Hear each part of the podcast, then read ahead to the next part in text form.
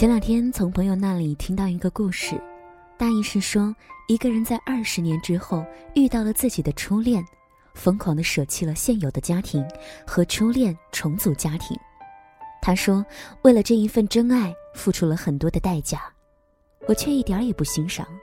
其实每个人都有一段美好的青春记忆，甚至在青春时代里出现过一个无法取代的人，并不是那个人有多么的特别，而是那一段过往是属于你青春独一无二的情愫。嘿，你好，我是林小妖，我在武汉跟你说晚安。现在可以说是春暖花开的季节了。希望一切心中的期待都往理想的样子去发展。希望在这里能够分享到你的城市、你的故事。今晚睡前时光呢，要来分享一位听众的来稿。时间有时候治愈的不过是皮外伤。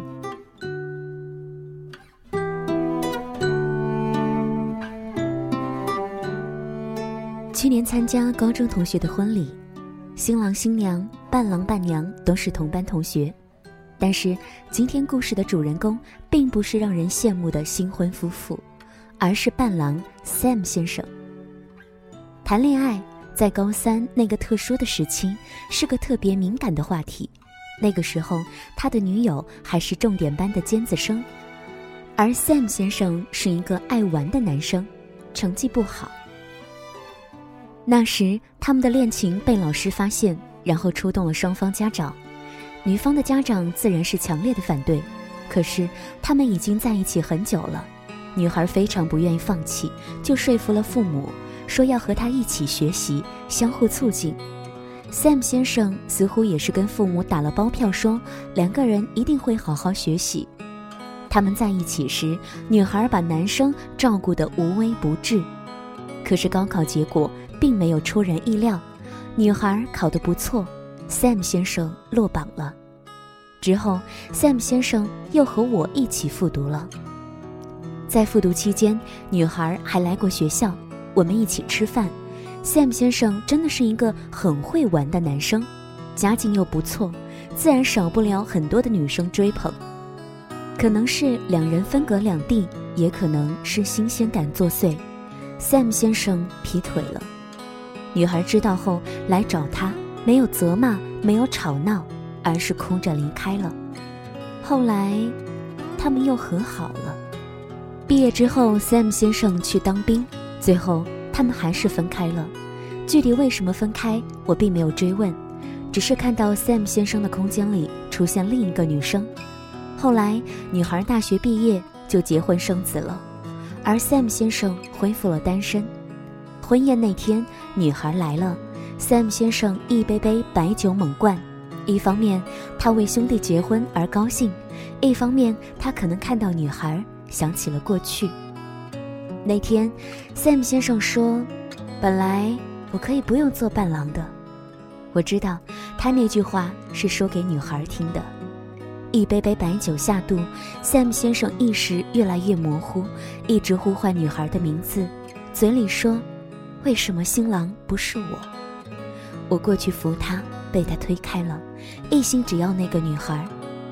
在送他回家的车上，Sam 先生一直哭着问：“他到底去哪儿了？”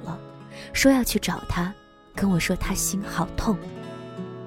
而那时，看着他，我想到了一句话：都说忘掉一个人最好的方法，就是时间和新欢。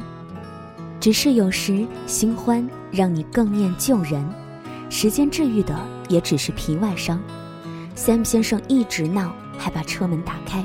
我那个时候就生气了，对着他吼道：“她已经嫁人了，别想了，已经错过了。”他不说话了，抱着我哭，蹭了我一身的鼻涕泪水。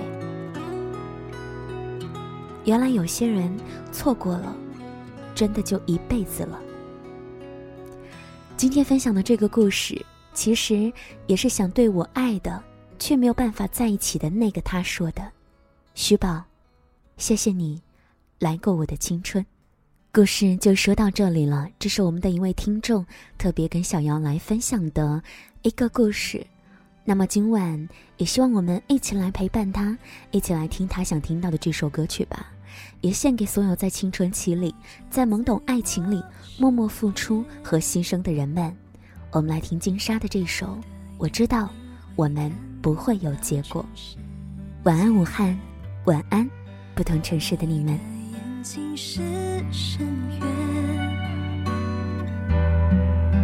那充满侵略的惊鸿一瞥，曾经爱的坦诚毫无保留。